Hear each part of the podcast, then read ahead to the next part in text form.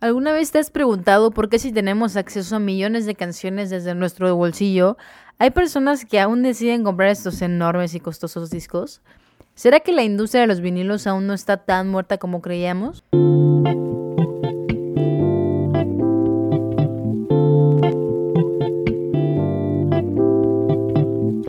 Bienvenidos a Interludios, un nuevo podcast de música favorito. Mi nombre es Paula Zacarías y el día de hoy, como lo ven en el título del podcast, hablaremos acerca de viniles, vinilos o discos de acetato, como sea que tú les digas.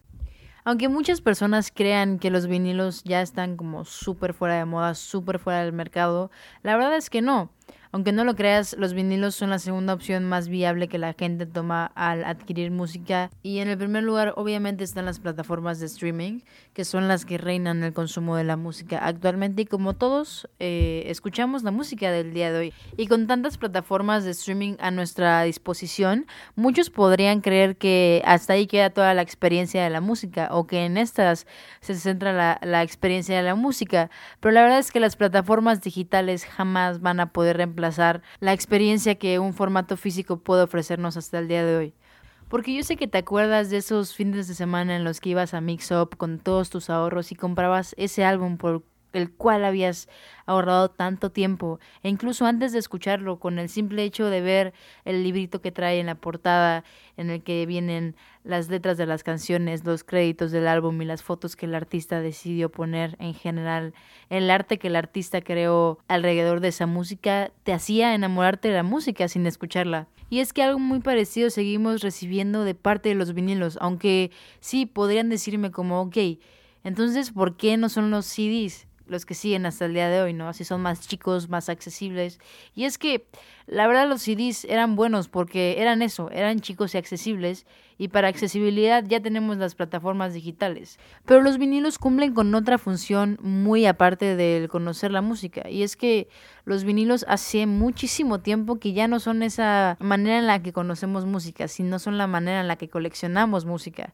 Y es específicamente donde se centra el mercado de estos discos que únicamente las personas que generan un vínculo emocional con la música o con el artista van a decidir gastar alrededor de 25 o 50 dólares, que son en pesos mexicanos como entre 500 y 1000 pesos. Y la verdad es que sí, es un hobby caro, pero si el artista te ofrece un valor especial en el vinilo que no puedas tener ni siquiera en el CD del álbum, la gente está completamente dispuesta a pagarlo. Un ejemplo de esto es que hay artistas que deciden sacar sus discos en formato vinil de miles de colores. Es decir, el vinil puedes comprarlo de color naranja o color negro o color azul, del, del color que exista, literalmente, porque eso se puede hacer hoy en día.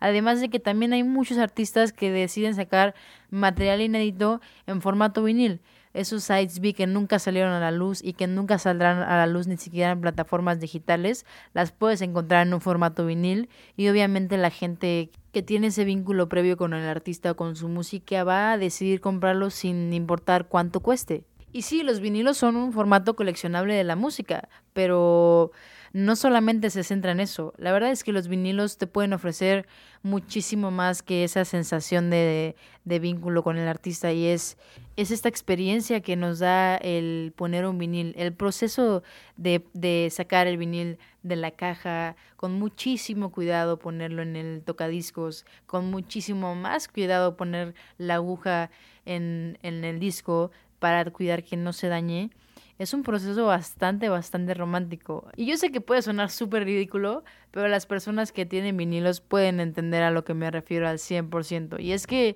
el darte ese tiempo en tu día de realmente pasar tiempo con la música, o sea, darle toda tu atención a la música, saber que vas a escuchar todo un disco de inicio a fin sin poder saltarte ninguna canción, apreciando cada una de ellas y esperando a que se acaben las cuatro canciones de un lado para poderlo girar y así hasta que acabe, es lo más cercano que podemos tener a una cita con la música. Y desde mi punto de vista, esto es lo que hace que los vinilos realmente estén donde están el día de hoy. Esta experiencia de... La verdad es que a veces parece como una terapia en la que de verdad, de verdad te desconectas del mundo para poder escuchar la música, estar solamente tú con la música y apreciarla al máximo esplendor que los vinilos te pueden ofrecer.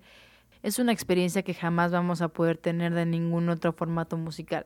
Este sentimiento es muy parecido al que experimentan los cinéfilos al ver su clásico favorito en el cine. Sí, sigue siendo la misma película que habían visto miles y millones de veces en su casa, pero jamás, jamás, jamás el verlo en su casa va a sonar igual o va a sentirse igual que verlo en el cine. Es exactamente lo mismo que pasa con la música en vinilos. Puede ser la misma música que escuches en la radio todos los días, pero realmente no vas a apreciar cada parte de la canción hasta que lo escuches en un vinil. Ahora, la calidad de audio de los vinilos es algo que la gente se cuestiona muchísimo. He escuchado más de una vez que la gente me dice como es ¿verdad? Que se escuchan diferente, o sea, más allá de la experiencia, más allá del sentimiento, más allá de esa cita romántica que tienes con la música, ¿realmente se escuchan diferentes? Bueno, la respuesta es que sí. Los vinilos tienen una calidad musical muchísimo, muchísimo, muchísimo mayor a la que podemos encontrar en cualquier formato digital. Claro que esto puede depender mucho de dónde reproduzcas tus vinilos y el tipo de calidad que tengas de audio para escucharlos.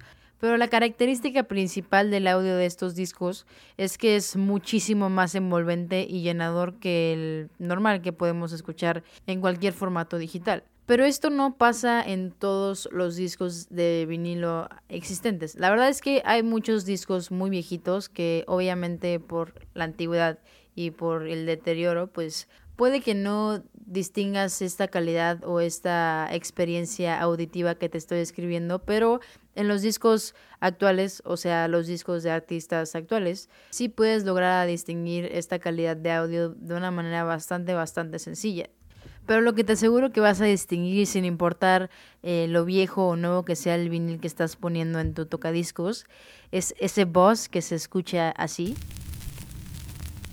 en el momento en el que la aguja toca el disco. Eso es completamente mágico e inigualable. Y si llegamos hasta aquí y me dices, Paola, lo hiciste, lo lograste, quiero hacerlo, quiero comprarme mi kit para iniciar este hobby de coleccionar vinilos, viniles o discos de acetato, ya quedamos que no importa cómo les digas. ¿Cuánto me va a salir el gustito? ¿Cuánto dinero tengo que ahorrar? ¿Cuánto dinero tengo que gastar? Y la verdad es que sí es algo caro te puedo decir que actualmente el iniciar en este hobby te puede salir como entre unos 2.000 y 2.500 pesos, porque un, un tocadiscos bastante regular y de buena calidad podría salirte entre 1.500 y 2.000 pesos, más el vinil que quieras comprar y con el cual quieras iniciar. Yo te podría recomendar que obviamente iniciaras con un disco que te encante, pero si lamentablemente no está en formato de vinil, te podría recomendar que iniciaras con alguno de los clásicos, que son como Michael Jackson, eh, los Beatles, tal vez Pink Floyd, dependiendo mucho de tu estilo de música de preferencia, pero la verdad es que no te vas a arrepentir.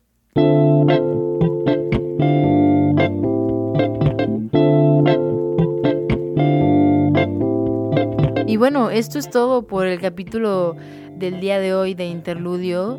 Wow, muchas gracias, muchas, muchas gracias si llegaste a este punto. Em, Interludio realmente es un proyecto bastante, bastante importante para mí, así que te agradecería que si te, si te gustó, pues lo compartas con algún amigo, lo compartas en tus redes sociales. Puedes seguirme en mis redes sociales como Pajola con H Exacarías. Y si después de esta gran explicación de cómo escribir mi nombre aún no sabes cómo buscarme en redes sociales, no te preocupes, a todos nos cuesta un poco de trabajo. Eh, te voy a dejar mis redes sociales también en la descripción del podcast para que sea más fácil y no tengas que quemarte el cerebro tratando de entender cómo se escribe mi nombre realmente. Espero verte por ahí y espero verte aún más en el próximo capítulo de Interludio.